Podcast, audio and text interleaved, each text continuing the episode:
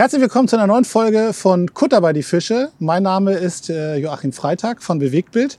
Wir laden uns ja immer interessante Gäste irgendwie ein und ähm, in stürmischen Zeiten, wie man ja auch irgendwie heute sieht, ähm, äh, haben wir einen Gast erstmals digital dazu geschaltet. Äh, er ist Trend- und Zukunftsforscher beim Zukunftsinstitut, äh, das einmal im Jahr den Zukunftsreport herausbringt und in der aktuellen Ausgabe wird darin unter anderem die Frage gestellt, ob der Mensch zur Zukunft fähig ist. Willkommen nach Wien. Willkommen Tristan Hawks. Liebe Grüße in den ja, leicht kühlen Norden. Beginnen wir doch gleich mal mit der ersten Frage, äh, was mich gleich brennend interessiert hat. Wie erforscht man eigentlich die Zukunft? Ja, deswegen ist dieser Doppelbegriff Trend- und Zukunftsforscher eigentlich sehr gut. Denn wir haben ja, Trends sind ja Gegenwartsphänomene und ich glaube, das wissen wir ja alle auch von ja, den sozialen Medien, Fake News und so weiter. Wir haben so ein bisschen eine Verzerrung der Gegenwart jetzt schon. Und natürlich, wenn man keinen guten, Blick über die Gegenwart hat, ist die Prognose in Richtung Zukunft natürlich ein bisschen schwierig. Erfahrungsgemäß ist es wirklich so, wenn man sich ein bisschen mal mit dem beschäftigt, was jetzt gerade wirklich passiert und wie es momentan wirklich ist und vielleicht so ein bisschen auch ähm, ja, die Emotionalitäten raus mit einem Schritt zurück und sich die Trendwelt anschaut, dann ist die, der Blick in die Zukunft gar nicht mehr so schwierig. Ja, also das wird immer als so unmöglich gesehen. Klar, es ist schwierig, individuelle Zukünfte zu prognostizieren. Und es ist natürlich auch so, dass der Begriff des Zukunftsforschers ja oft verkannt wird mit dem des Propheten. Ja, also wenn man sich auf ein Datum mit einem gewissen Ereignis festsetzt, dann wird man sehr wahrscheinlich daneben liegen. Aber wenn man Trendanalysen macht und schaut, in welche Richtung bewegen sich Phänomene, dann kann man schon abschätzen, wo die so hinlaufen werden. Ist nur eine letzte Verkennung, die vielleicht noch ganz wichtig ist, ist, ganz oft müssen wir auch darauf schauen, über welche Trendkategorie sprechen wir überhaupt. Ja? Also äh, es ist zum Beispiel so, dass ganz oft uns so die Hypes unserer Zeit sehr, sehr laut aus den Medien anschreien und dann auf einmal wieder verpuffen. Und wir denken uns, wow, was war das für eine schreckliche Prognose, warum ist das jetzt kein Riesentrend geworden? Da lohnt es sich schon mal nochmal zu untersuchen, über welche Kategorie von Trend sprechen wir gerade. Ich erinnere mich an ein super Beispiel, das das sehr greifbar macht. Ich erinnere mich, ich habe meine Karriere damals damit begonnen, Leuten zu erklären, dass Pokémon Go, falls man sich noch daran erinnert, nicht die Welt übernehmen wird. Und das war damals, damals war das undenkbar. Aber das war, wir werden jetzt unser Leben lang da irgendwie in die Geräte schauen und irgendwelche Unfälle damit provozieren. So war dem nicht. Also zusammengefasst, Gegenwart erkennen hilft eine ganze Menge. Die richtige Trendkategorie zu erkennen ist vielleicht auch ganz sinnvoll. Und so schwierig ist die Prognose dann gar nicht mehr. Prognose ist ähm, ein gutes Stichwort, weil ich habe gelesen, ähm, ihr habt ein Tool, äh, die sogenannte Regnose, mit der man auch äh, die Zukunft erforschen kann. Äh, was kannst du uns darüber sagen? Ja, das ist eigentlich ein Tool, das wir schon relativ lange am Kasten haben. Ähm, ist eigentlich auch, wird auch, glaube ich, in gewissen psychotherapeutischen Prozessen verwendet, denn es ermöglicht einem das Denken in die Zukunft. Ich erkläre mal kurz, wie es funktioniert. Also die Prognose schaut ja aus der Gegenwart in Richtung Zukunft. Und ganz oft haben wir das Problem, dass gerade in der sehr nahen Zukunft, das haben wir vor allem im deutschsprachigen Raum, würde ich mal dreist behaupten, immer die 10.000 Gründe finden, warum es nicht funktionieren kann, warum die Zukunft gar nicht kommen kann. Vor allem jetzt ist es ja gerade eher, weil, weil dass wir keine Zukunft mehr haben werden, die Klimakrise wird eher als zerstören und, und, und. Das heißt, wir haben sehr viele imminente Blockaden im Blick in die Zukunft. Und deswegen fällt sie relativ schwer. Und die Regnose ist einfach nur das Invers davon. Die dreht es einfach nur um. Die sagt einfach, okay, wir versetzen uns mal geistig in eine Zukunft, die wir uns wünschen. Also meiner Auffassung nach zumindest wäre es sehr sinnvoll, wenn wir eine, uns eine Zukunft auswählen, die uns auch wichtig ist, die wir gerne hätten. Das hat natürlich auch den Vorteil, dass sie individuell sein kann. Ja? Also meine Zukunftsvision, was ich mir wünsche, ist vielleicht durchaus anders auch als, also wahrscheinlich nicht grundlegend, aber in ein paar kleinen Teilen wahrscheinlich schon ein bisschen anders als was sich der andere Mensch wünscht. Und dann sind diese Blockaden, von denen ich gesprochen habe, diese imminenten Blockaden und diese ganzen Unmöglichkeiten auf einmal viel, viel weiter weg. Und dann entstehen Möglichkeitsräume. Dann kann man sich wirklich vorstellen, wie man da hingekommen ist. Und also, wir machen das zum Beispiel einfach ein kleines psychologisches Experiment, das man sich ja selbst mal ähm, unterziehen kann. Wir setzen uns ins Jahre 2050 und wir haben die Energiewende geschafft, die Klimakrise ist nicht eingetreten und wir leben in einer ökologisch harmonischen Zukunft. Wenn man sich mal darüber nachdenkt, wie sich das anfühlt, aus der Perspektive zu denken und sich dann zu fragen, ähm, wie sind wir da hingekommen, dann sind diese Diskussionen über, oh, Elektroautos sind so teuer zu bauen und jetzt gerade haben wir einen Chipmangel, so dermaßen weit entfernt, dass sie eigentlich irrelevant erscheinen. Und das sollen sie auch, weil dadurch entstehen eigentlich erst Möglichkeitsräume. Also die Perspektive sozusagen wechseln, weil man ja letztendlich immer in einer, in einer Gegenwart irgendwie gefangen ist. In deinem Buch, das du irgendwie auch geschrieben hast, ähm, äh, Unsere fucking Zukunft, ähm, äh, geht es unter anderem auch um das Thema äh, Generationen. Äh, und da geht es ja auch letztendlich um das Thema, dass man in einer Generation ein Stück weit gefangen ist in den Werten. Ähm, äh, warum ist diese, diese, äh, diese Erforschung dieser Kommunikation ähm, und der Verhältnisse dieser Generation untereinander so interessant? Weil ja jede Generation so ein eigenes prägendes der Zeitgeisterlebnis hat. Und die verschiedenen Wahrnehmungen zwischen den Generationen funktionieren ja langsam nicht mehr so gut, oder zumindest die Verständlichkeiten. Also es gibt, es gibt ja schon seit eh und je dieses Klischee, die nächste Generation ist faul und will nichts arbeiten und ist sowieso doofer als die eigene. Das kann man historisch wunderbar zurückverfolgen, das gibt es seit eh und je. Auch der Vorwurf, dass die neue Technologie, die diese Generation jetzt besser kann als meine, sie natürlich verderben wird und ihnen nicht einen Vorteil geben wird, weil das würde mich herum entwerten sozusagen, ist auch ein Klassiker. Also, ich habe mal ein Beispiel drin gefunden. Plato hat gesagt, Bücher werden die Jugend verdummen lassen, weil sie es verlernen, sich Sachen zu merken. Also der Kommentar ist vielleicht nicht so fantastisch gealtert, würde ich mal vorsichtig sagen. Und eigentlich versteckt sich aber hinter der ganzen Generations-Kommunikationsthematik ein ganz zentrales Thema im, im Feld von, wie gehen wir mit Zukunft um. Denn wozu machen wir eigentlich all das, was wir machen? Ja? Also zumindest mal meine Überzeugung, ich hoffe, das teilen viele Menschen, sodass es der Welt nach mir besser geht als der Welt, in der ich aufgewachsen bin. Das ist eigentlich eine fundamentale Auseinandersetzung mit der Frage von Zukunft. Eine Welt für die Generation nach meiner schaffen, die besser ist als so, wie ich sie, zu, wie ich sie gefunden habe. Das ist eigentlich eine intrinsische Voraussetzung, dass man sich mit Zukunft überhaupt auseinandersetzt. Ja? Also ein Umgang mit Empathie und auch gegenüber eben dann ich sage mal vorsichtig, jüngeren Generationen, die vielleicht noch nicht so viel Macht und Entscheidungskraft haben. Ja, das ist ja die Creme de la Creme der Zukunftsfähigkeit und der Grund, warum wir diesen ganzen Zirkus als Menschheit eigentlich machen. Und ich habe das Gefühl, das ist momentan so ein bisschen, bisschen kritisch, weil wir sind gerade im, im Übergang vom industriellen Arbeitsmodell in so ein neues digitales Kreatives. Und in diesem Übergang entstehen natürlich auch Verletzungen und Kränkungen. Ja, also man merkt das ganz oft, Unternehmen können junge Menschen nicht mehr an den Arbeitsplatz anziehen. Die wissen nicht mehr, wie sie den für den attraktiv machen sollen, weil sie noch in einem Arbeitsmodell von, dem, von den 1960er Jahren hängen, wo das eben so war, du sitzt deine acht Stunden am Tag ab, wirst dafür dementsprechend entlohnt, kannst du damit ein Haus, ein Auto und eine Familie kaufen. Und diese Gleichung geht sich nicht mehr aus für die jüngere Generation. Und dann, anstatt zu sagen, hm, da verändert sich was, sagt man einfach, wie so oft im Klischee, die sind halt jung, dumm und faul und wir können sowieso nicht miteinander kommunizieren. Und dieses Verhältnis möchte ich, und das ist auch der Versuch von dem Buch, deswegen auch mit ein bisschen einem Schimpfwort drin, äh, reparieren, weil ich eigentlich das Ganze für einen Scheinkonflikt halte. Also wir sind als Gesellschaft so individualisiert mittlerweile und die älteren Generationen, die Babyboomer-Generation, die ja so oft verantwortlich gemacht wird für den nahenden Weltuntergang, ist auch schon so dermaßen individualisiert im Vergleich zu den Vorgenerationen, dass wir sowieso nur gemeinsam verschieden sein können. Ja, und das zu lernen ist natürlich schwierig als Gesellschaft, als Generation, als Familie auch. Aber darin liegt, finde ich, die Creme de la Creme ja, der Zukunft.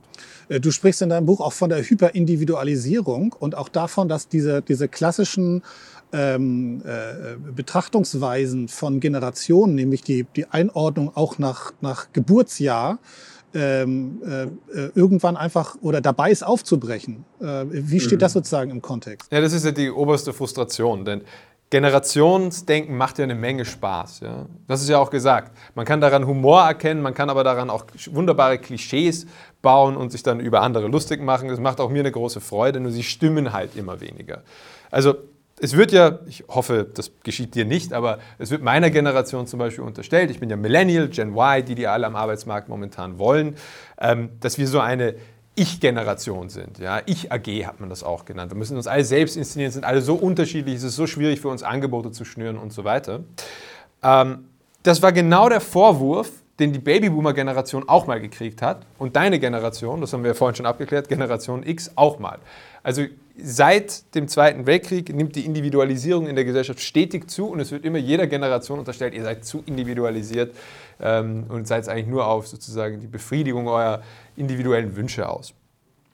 Und das führt irgendwann zu dem Punkt, wo Alter, einfach klassisch Alter, Geburtsjahr, immer weniger als soziodemografischer Indikator für wie jemand wirklich ist, also was seine Wertekonstrukte sind, was seine Präferenzen sind und so weiter, stimmt.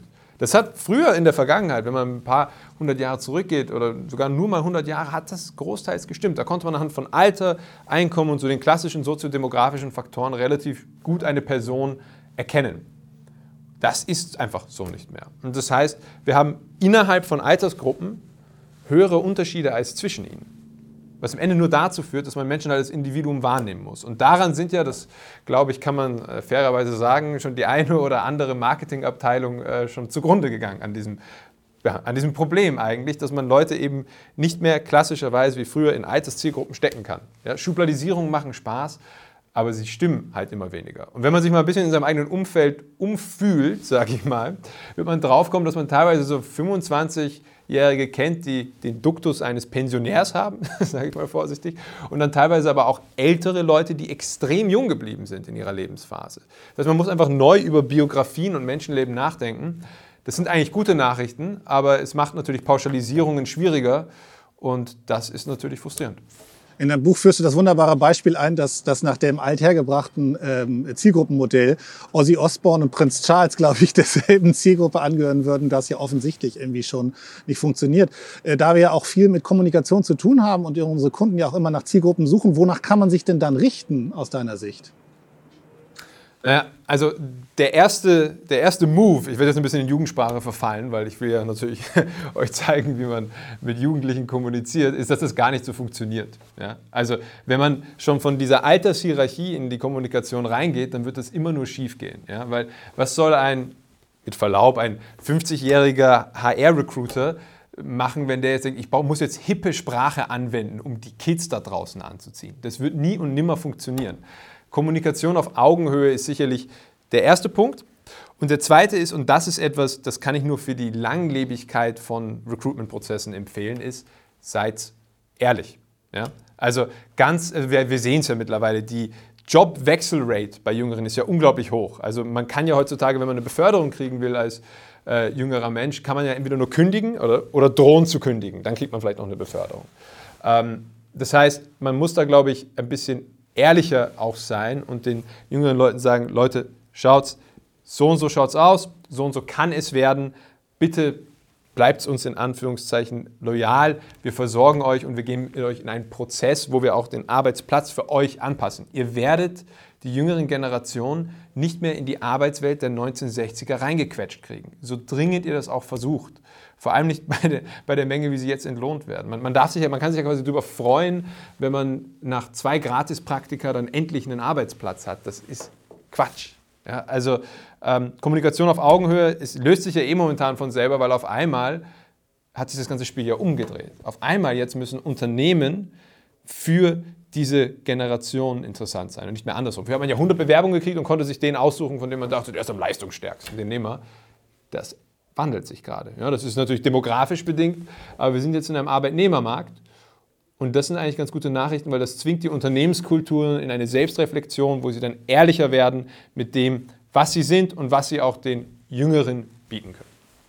Nichtsdestotrotz hat auch diese neue Arbeitswelt ja irgendwie Herausforderungen. Also irgendwie, ne? Du hast da irgendwie mhm. auch zum Beispiel von digitaler Einsamkeit irgendwie gesprochen. Was, ist, was versteckt sich dahinter? Ja, vielleicht kann man das momentan ganz gut nachvollziehen, wenn man jetzt gerade, gerade während den Lockdowns und vielleicht in einem Unternehmen arbeitet, das relativ digital ist, mal versucht hat, Leute zu onboarden. Ja? Also man hat sie recruited, aber es gab dann keine Bürokultur, wo man sich kennenlernen konnte, sondern man hat die Leute in die Arbeitsprozesse völlig durchs Digitale ziehen müssen. Da merkt man schon, dass das unglaublich schwer ist. Ja? Und dass die Leute auch relativ schnell sich lange wieder fragen oder relativ hohe Turnover-Rates haben, also schnell auch wieder gehen, weil da etwas verloren geht. Es ist so, und das betrifft natürlich gerade die jüngeren Generationen, wir als Menschen sind gebaut für eine gewisse Menge an sozialen Kontakten. Ja, es sind ja ein paar hunderte tausend Jahre Evolution in uns, auch kultureller Evolution, die uns dazu gebracht hat, in gewissen sozialen Gruppengrößen zu agieren. Und das geht bis maximal, ohne das jetzt zu sehr auszuführen, bis maximal 250 Leute. Ja, aber das ist dann schon der, der äußere Stamm, den ich brauche, um mich selber zu verordnen. Was jetzt passiert ist, ist, wenn man jetzt 5000 Facebook-Freunde hat, sage ich mal überspitzt, dann ist die individuelle Qualität jeder Beziehung so niedrig, dass es dazu führt, dass wir, obwohl wir unglaublich viel Kontakte haben, vereinsamen. Und das kann man sehr schön sehen, dass wenn man, wenn man sich jetzt fragt, was assoziiere ich mit dem Begriff Einsamkeit in der Gesellschaft, dann sehen die meisten Leute irgendwie alte Menschen, die irgendwie in Altersheimen rumsitzen und vergreisen und so weiter. Statistisch sind das aber die uneinsamsten Menschen momentan. Die einsamsten Menschen sind die jüngsten Altersgruppen, obwohl sie doch die meisten sozialen Kontakte haben. Und das ist das Paradox der digitalen Einsamkeit. wenn man zu viele Beziehungen digital pflegt, ist die individuelle Beziehung so wertlos, dass sie einem eigentlich keine, ich sag's mal so, soziale Befriedigung gibt. Und das ist gefährlich. Und ich will jetzt natürlich nicht da äh, zu selbstkritisch sein, aber meiner Generation hat man auch mal unterstellt, wir sind Generation beziehungsunfähig. Und ein bisschen dürfte das schon auch stimmen.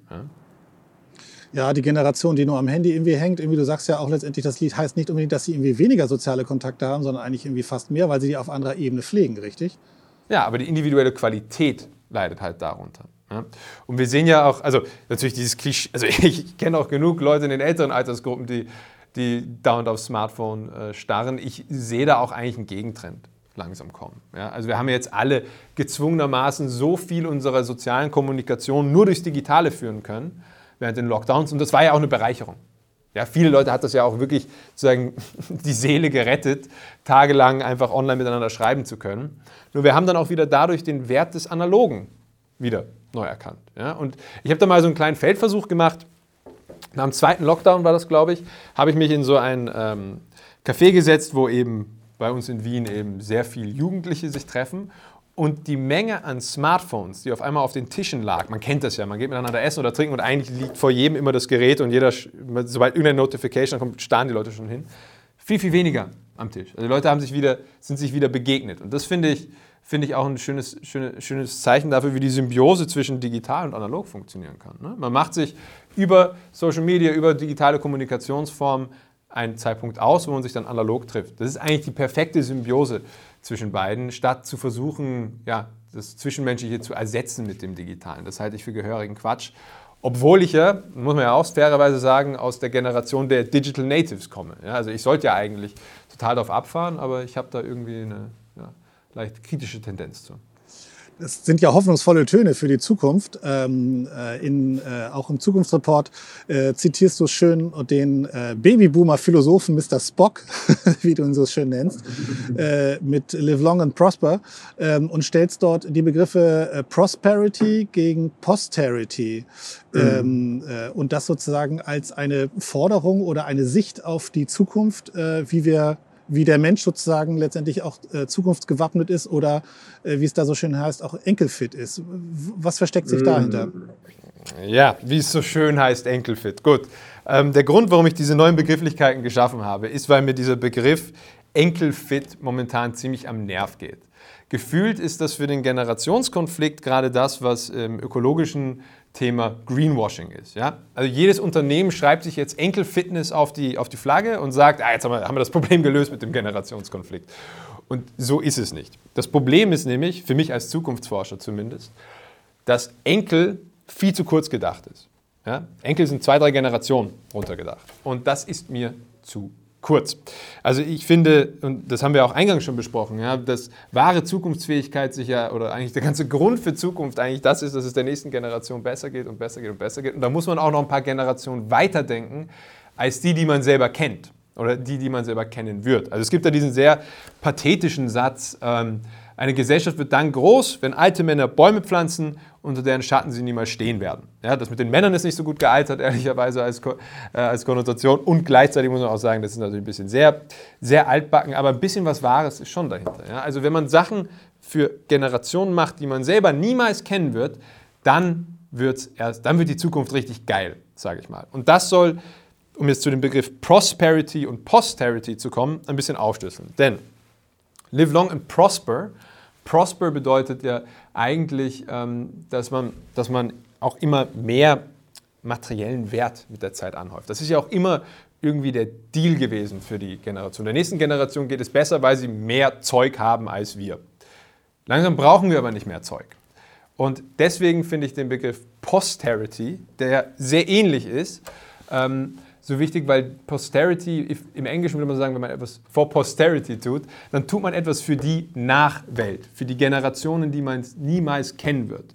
Und das löst so ein bisschen diesen Begriff des endlosen Wachstums mit der Prosperity auf und dreht ihn, finde ich, eben etwas, das noch ein bisschen mehr Zukunftsausblick hat. Und deswegen sind die Begriffe natürlich sehr ähnlich und charmant ähnlich, aber gleichzeitig doch auch unterschiedlich. Aber hast du denn Hoffnung? Also wir wollen ja irgendwie diesen Podcast jetzt nicht beenden, ähm, äh, ohne jetzt irgendwie äh, mit, mit einem hoffnungsvollen Gedanken wie herauszugehen. Hast du denn Hoffnung, dass das sozusagen die nachfolgenden Generationen irgendwie schaffen werden und wir tatsächlich... Wir, wirklich gerade so weltuntergangsmäßig? Nein, nein, nein, nein, nein, nein. Aber wir sozusagen, ja doch, das äh, klingt ja nach sehr vielen Aufgaben, die sozusagen irgendwie vor den zukünftigen Generationen irgendwie da stehen. Ähm, und äh, ohne jetzt das, das, das, das Thema äh, ähm, äh, des, des Konfliktes letztendlich irgendwie ähm, und des Aufbegehrens irgendwie äh, heraufzubeschwören. Aber irgendwie ist das denn etwas, wo wir denn, wo wir denn gut in die Zukunft gucken können? Ist der Mensch denn zukunftsfähig aus eurer also, Perspektive? Ja, Konflikt ist gut. Ja, wir haben da irgendwie so eine soziale Kodierung für das Konflikt vermieden gehört. Konflikt führt ja auch zu Klärung. Und momentan haben wir gerade auch zwischen den Generationen, mangelt es uns an Klärung, weil alle gerade ein bisschen rumschmollen ja, und sich dauernd angegriffen fühlen über den Fortschritt oder den Nachschritt äh, der spezifischen Generation. Also ich, erstmal, glaube ich, die erste Sache ist, wenn wir sinnvoll wieder streiten, dann bewegen wir uns auch in eine gute Zukunft. Ja? Also Konflikt ist Reibung, Reibung ist gleich Produktivität, wenn sie richtig gemanagt wird. Das vielleicht mal ganz kurz dazu. Und nach wie vor, das vergisst man vielleicht immer und das muss ich vielleicht auch nochmal sagen in dem Kontext, in dem ich spreche, wir leben nach wie vor in den geilsten Zeiten, in den besten Zeiten, in der die Menschheit jemals gelebt hat und wir bewegen uns gerade in noch bessere Zeiten. Ja? Und wir sind halt gerade in einer Übergangsphase aus diesem alten industriellen Denken hin zu eben sagen, der nächsten Evolutionsstufe der Gesellschaft, dem digitalen, dem kreativen, dem, wo wir auch den Begriff von Arbeit nochmal hinterfragen. Da läuft ja ganz viel von den Generationsbruchslinien gerade dann ab. Und das ist geil. Ja? Wir sind ja gerade, wir gestalten gerade alle mit die Zukunft, in die wir uns hineinbewegen, die wirklich nochmal besser wird als die Vergangenheit. Ja? Also ich kenne diese Tendenz von Menschen, die immer sagen, ah, früher, früher war alles besser. Wir wissen doch eigentlich, wenn man wirklich in die Zahlen, in die Daten, in die Fakten reingeht und vielleicht ein bisschen raus aus der Nostalgie, dann wissen wir, das stimmt so nicht. Also jetzt gerade in so einer Übergangsphase, nochmal mit Turbo durch Corona, ist ja so viel Gestaltungsraum und so viel Veränderungspotenzial wie noch nie da. Das sind die geilsten Zeiten, in denen man eigentlich hätte leben können. Insofern bin ich da einerseits sehr optimistisch und andererseits auch sehr dankbar. Ein herrliches Schlusswort, äh, eine gute Perspektive, mit der wir in die Zukunft äh, gehen können. Äh, Tristan, ich sage vielen herzlichen Dank für das Gespräch. Hat mir sehr viel Spaß gemacht. Schöner Input. Ähm, ich sage, sende herzliche Grüße nach Wien. Ich hoffe, bei euch ist es wärmer als hier bei uns auf dem Kutter. Ähm, und dann hoffentlich bis bald. Hat mir sehr viel Spaß gemacht. Vielen Dank. Das nächste Mal sehen wir uns dann auf dem Boot. Sehr gerne. Vielen Dank. Auf Wiedersehen.